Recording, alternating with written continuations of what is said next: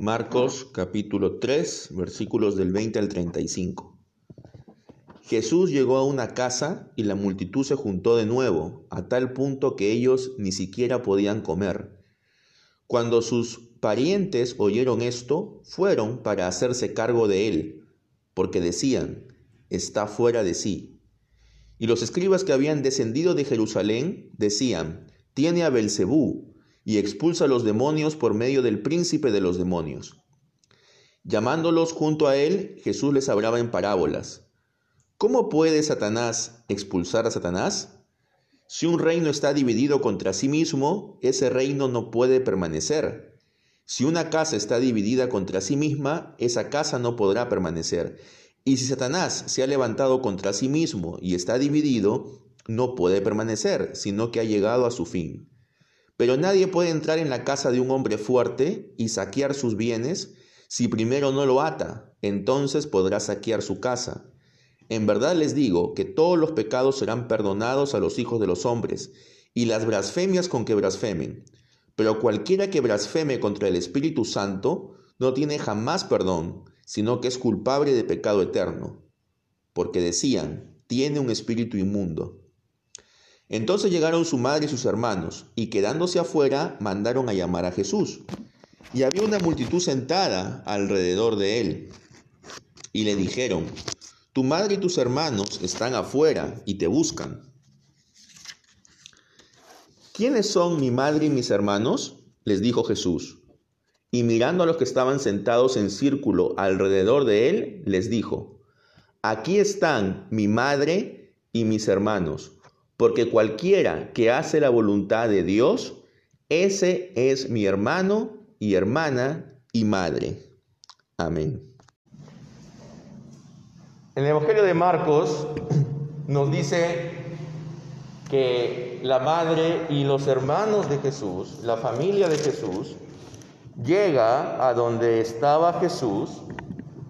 ¿Y cuál era el objetivo de estos familiares de Jesús? El objetivo era sujetarlo. El objetivo era decirle, Jesús, ya, ya estuvo bueno, regresa a tu casa.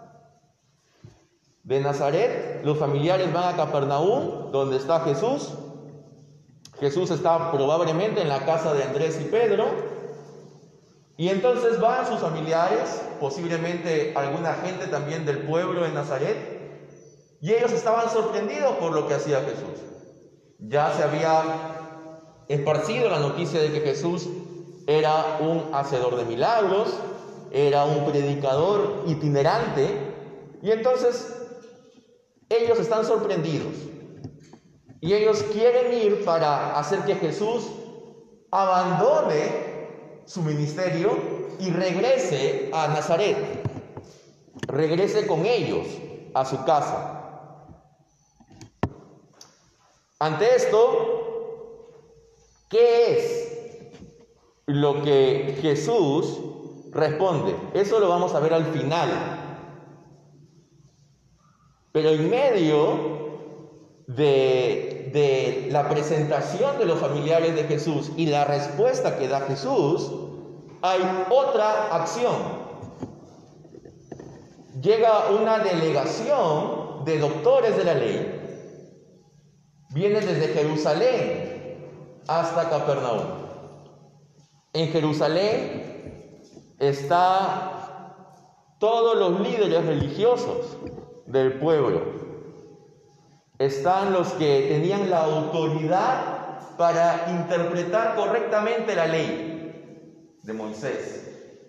Y entonces esta delegación llega hasta, hasta Capernaum, en Galilea, porque habían escuchado ya de este hombre. Y aquellos que llegan, ¿qué dicen?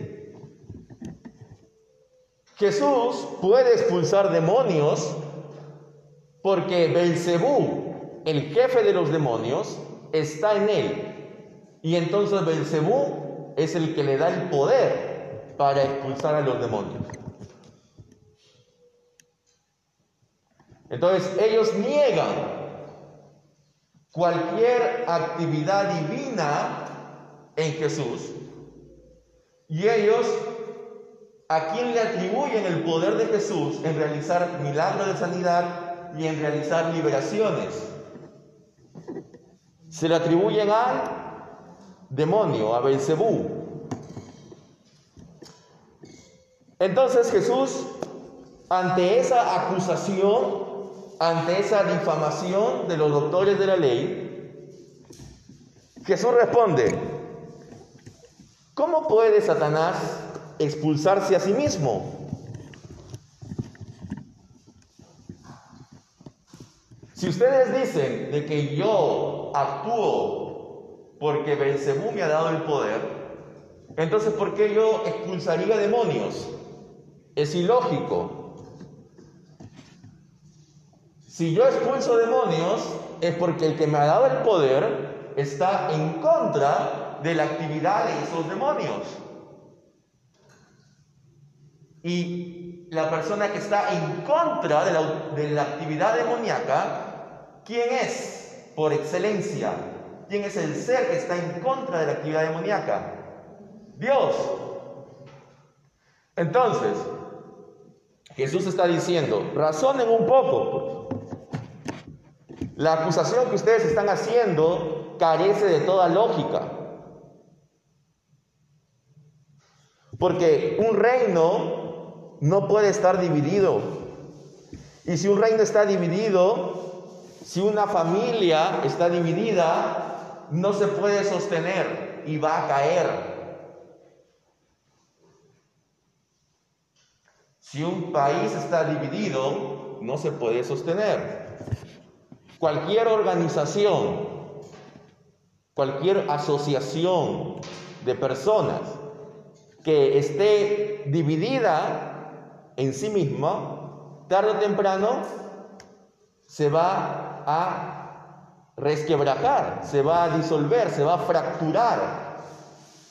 Entonces, lo que Jesús les dice es, yo no puedo estar recibiendo poder de Belcebú, porque Belcebú no le gusta que yo libere demonios. Él no va a estar en contra de sí mismo.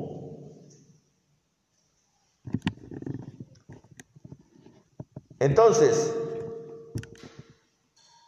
hace una analogía más. Dice, nadie puede entrar a la casa de un hombre fuerte y llevarse sus cosas si primero no lo ata. ¿Y el hombre fuerte quién es ahí? Satanás. Entonces, lo que Jesús está diciendo es, yo puedo liberar demonios porque yo ataco a quien es la fuente de esa actividad demoníaca. Y la fuente es Satanás. El jefe de todos esos demonios es Satanás. Entonces yo tengo que atar, tengo que restringir, tengo que obstaculizar, tengo que minimizar a Satanás para que luego todos esos demonios pierdan su poder y yo pueda liberar a las personas de su influencia. Por lo tanto, es imposible de que yo esté bajo la influencia demoníaca. Y les dice algo más a los doctores de la ley. Les dice, cualquier pecado que hagan las personas puede ser perdonado. Incluso blasfemias. Cualquier pecado, hermano.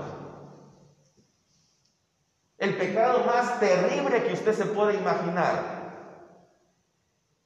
puede ser perdonado si es que la persona viene en arrepentimiento y si es que Dios le da de su espíritu para que produzca en él una fe verdadera. esos pecados de, de esas personas pueden ser perdonados. Imagínese el pecado más terrible ese pecado puede ser perdonado. Pero hay un pecado, hay una actitud que no puede ser perdonada. ¿Y esa cuál es? Es la blasfemia contra el Espíritu Santo. ¿Y qué es la blasfemia contra el Espíritu Santo? Es el atribuirle al diablo la actividad sanadora, la predicación y la liberación que hacía Jesús. La blasfemia contra el Espíritu Santo es una actitud constante de rebeldía contra Dios. Y el ponerme por encima de Dios. Y el decir que las obras que estaba haciendo Jesús no provenían de Dios, sino del demonio. Eso es la ofensa más grande que se le podía hacer a Dios. Y todos aquellos que voluntariamente ingresaban en ese estado, en esa actitud de rebeldía, de incredulidad, ellos no pueden recibir perdón. Porque ellos están lejos del Espíritu de Dios. No tienen para nada el Espíritu de Dios. Entonces, hermanos, nosotros a veces nos dejamos llevar por las emociones y decimos, ay, miren, este ateo es una buena persona, porque miren, ha hecho donaciones para tal comunidad, para tal grupo de gente. Este agnóstico ha hecho grandes obras en favor de la sociedad. Es una buena persona. Lo único que le falta es que sea cristiano.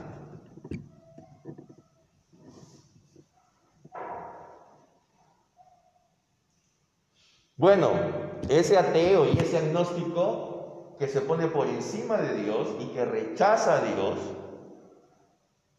y que se opone a la obra de Dios, delante de Dios, es peor que el más terrible pecador moral que pueda haber.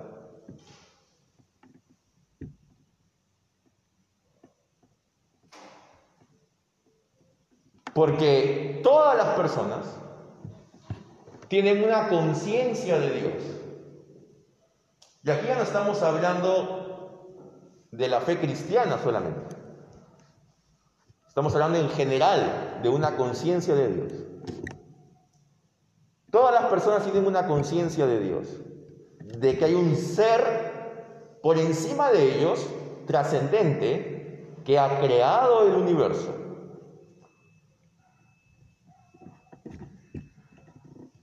Entonces, si nosotros negamos eso, o nosotros decimos que bueno, no puedo dar una opinión sobre eso, tengo dudas de esto, entonces nos estamos poniendo en una actitud rebelde contra Dios mismo, al negar su existencia o al dudar de su existencia. Y si además de eso le agregamos de que nos burlamos de la fe cristiana, nos burlamos de los actos poderosos que nuestro Señor Jesucristo hizo y decimos, no, todo eso son mentiras, todo eso, todo eso que está en la Biblia son inventos. o son exageraciones de, de los escritores. Así no ocurrió la cosa.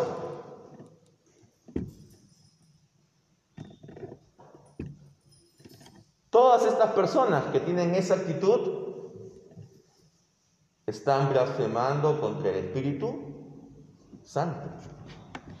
Y no importa qué tan buenas obras, entre comillas, hagan, esas personas no tienen perdón. En cambio, personas que confiesan a Cristo y ponen su fe en Cristo, por más pecadores que sean, por más veces que hayan quebrantado la ley de Dios, si ellos realmente se arrepienten, tienen esperanza.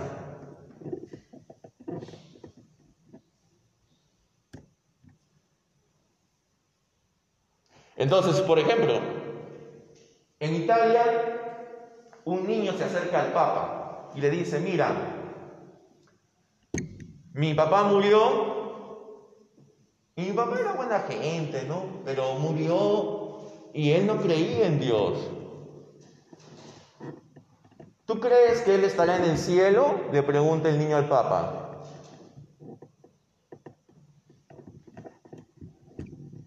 ¿Cuál es la respuesta, hermanos? Él no está. Así de simple.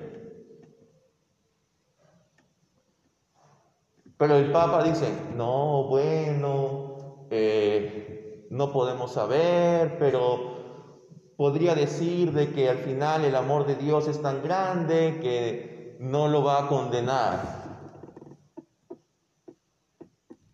Pero la palabra de Dios no dice eso.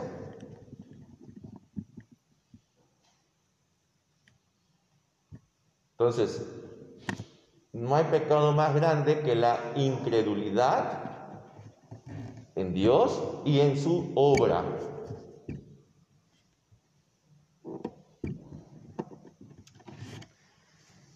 Seguimos con lo que dice el texto.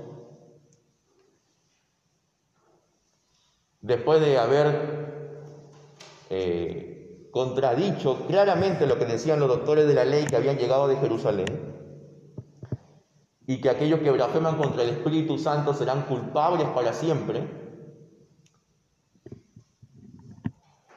Entonces, después de esto, volvemos al inicio de este texto, en el que se ven que los familiares de Jesús llegan hacia él. Y entonces la gente que estaba sentada en torno a él le dijeron, mira, afuera están tu madre, están tus hermanos,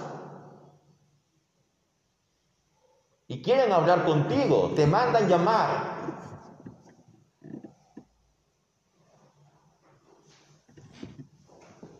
Y entonces, ¿qué responde Jesús? ¿Quién es mi madre y mis hermanos? Obviamente él sabía quién era su madre y quién eran sus hermanos. Pero la pregunta de Jesús va más allá. Es quién realmente, en un sentido último, es mi madre y mis hermanos. Y mirando a todos los que estaban alrededor de él, en un círculo, les dijo, estos, estos que están aquí a mi alrededor, estos que están escuchando mis palabras, estos que me siguen, estos son mi madre y mis hermanos. Porque todo el que hace la voluntad de Dios es mi madre y mi hermana y mi hermano. La familia espiritual que estaba construyendo Jesús trasciende la familia biológica. La familia espiritual está abierta a todos, sin excepción. No importa de qué país seas, no importa de qué raza seas. ¿Cuál es lo que debes hacer tú? Obedecer a Jesús. Entonces allí Todos los que obedecen a Jesús empiezan a formar parte de su familia espiritual. Y esa familia espiritual trasciende a la biológica y en un sentido trascendente es más importante que la biológica. Con eso no decimos, hermanos, de que está mal cuidar y proteger a tu familia biológica. El quinto mandamiento es que debemos honrar a nuestros padres. Y ya sabemos que el honrarlos implica también darles sostenimiento, preocuparnos por ellos. Pero si hay alguien que pone como excusa la protección de su familia biológica, o pone como, como argumento para no seguir a Jesús el que su familia biológica no quiere, esa persona no es digna de Jesús. No es digna de seguir a Jesús, no es digna de formar parte del reino de Dios. Él lo dice claramente. Quien ama a su familia biológica más que a mí, ¿qué, ¿Qué es lo que sigue? No es digno de mí. Entonces, si alguien dice, bueno, yo no puedo ir a la iglesia, hermano, porque mi mamá no quiere. Obviamente, si es alguien que tiene 10 años, se puede entender. Pero si es alguien que tiene ya más de 18 años, no se puede entender. No, hermano, yo no voy porque mi esposo no quiere. Mi esposo se opone. Mi esposa ella me ha dicho, ¿por qué tenemos que ir a la iglesia? ¿Por qué mejor no nos vamos de paseo hoy día?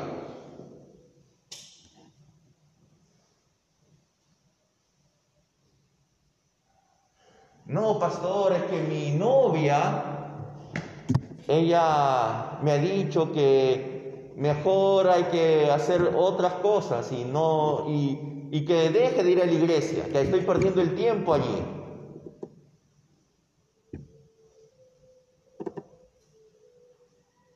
Entonces, si amamos más a nuestra familia biológica y por hacer caso a los pedidos de la familia biológica no seguimos a Jesús, pues simplemente no somos sus seguidores, no somos hijos de Dios, no formamos parte del reino de Dios. Y de repente ustedes no pueden entender eso. Pero en la época en que se escribe el Evangelio, Seguir a Jesús era dividir familias.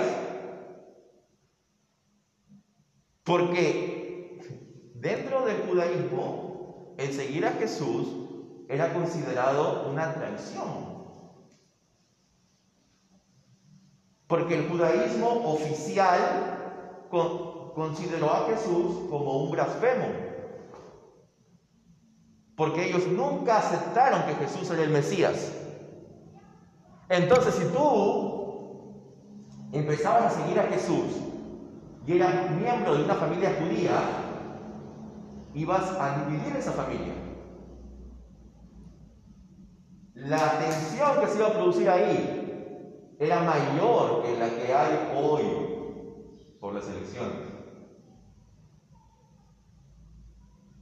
Quizás por seguir a Jesús, nunca más tus padres te iban a hablar. Quizás por seguir a Jesús, tu esposa o tu esposo te iba a abandonar. Quizás por seguir a Jesús ibas a perder tu trabajo. O todos tus vecinos te iban a marginar. Sin embargo, el seguir a Jesús es formar parte de su reino. Y por eso Él dice, los que son realmente mis hermanos y mis padres y mi madre son aquellos que me siguen, quienes me obedecen, quienes obedecen la voz de Dios. Si hay la situación de elegir, pues tenemos que elegir seguir a Jesús antes que pedir, antes que hacer caso a los pedidos de nuestra familia biológica.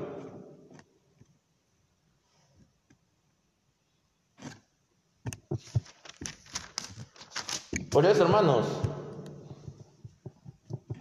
usted nunca, nunca deje de asistir a la iglesia por un pedido de su familia biológica.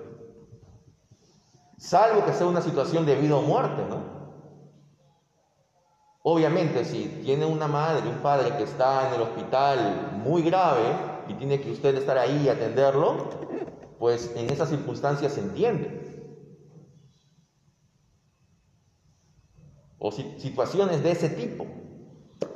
Pero si es solamente porque, bueno, vino mi mamá, vino mi, mi hijo de visita, entonces por eso ya no voy a la iglesia. No. Tú tienes que decirle, mamá, hijo, acompáñame a la iglesia. Y si él no quiere, si ella no quiere, tienes que decirle, bueno, mamá, bueno, hijito, yo te amo mucho, pero mi prioridad es estar en la casa de Dios cuando se convoca la adoración a Dios. Y después podremos seguir conversando. Y si alguien dice, no, es que se va a enojar si le digo eso. Bueno, pues que se enoje. Pero ¿qué prefieres? ¿Sucumbir a los pedidos de tu familia biológica o ser fiel a Jesús.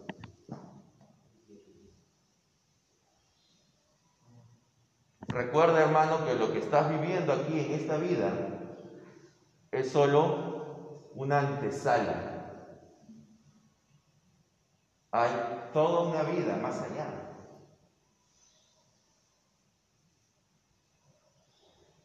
Y para formar parte de esa vida más allá, para formar parte de ese reino, tenemos que ser fieles a Jesús.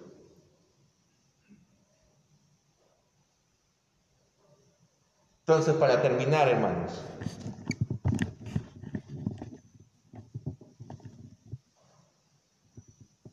debemos tener claridad y debemos saber cuáles son nuestras prioridades. Y después porque después de las decisiones que tomemos, ya no hay marcha atrás.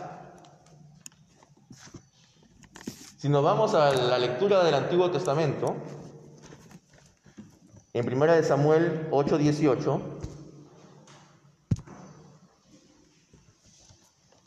la palabra de Dios dice, entonces gritarán contra el rey que se han elegido. Pero Dios, ¿qué dice? No le responderá. ¿Por qué? Porque aquí Samuel les está advirtiendo, miren, ustedes quieren un rey como los demás países, perfecto. Pero si tienen un rey, ese rey va a pedirles tal y tal y tal y tal y tal cosa.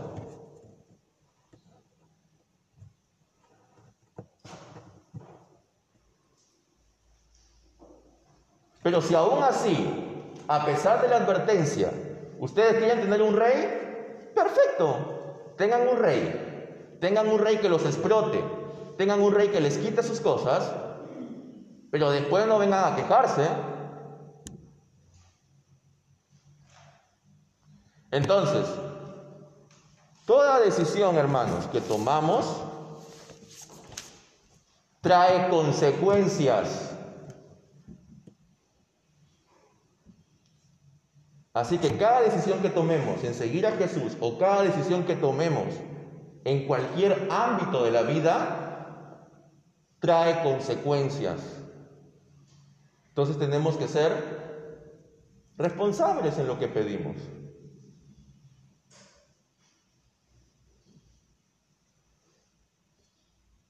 ¿Queremos hacer caso a mi familia? ¿Amo más a mi familia que a Jesús? Perfecto. Pagará las consecuencias. Te niegas a aceptar el poder divino de Jesús que está registrado en los evangelios y piensas que eso simplemente son inventos, son historias. Perfecto. Allá tú pero tú pagarás las consecuencias de eso. Y así también, hermanos, en cada ámbito de la vida, cuando tomamos decisiones, a veces movidos por la emoción, movidos, impulsados más por el mi yo que por lo que realmente es lo mejor, al final nosotros tendríamos que aceptar las consecuencias de esa decisión. Pero después no nos quejemos. Después no digamos, tal persona no me representa. Porque nosotros mismos hemos tomado la decisión. Entonces, hermanos, tengamos claridad en cuanto a todo lo que nosotros hagamos, teniendo en cuenta que lo fundamental es en toda circunstancia ser seguidor de Jesús, en cualquier circunstancia. Dios les bendiga, amados hermanos. Amén.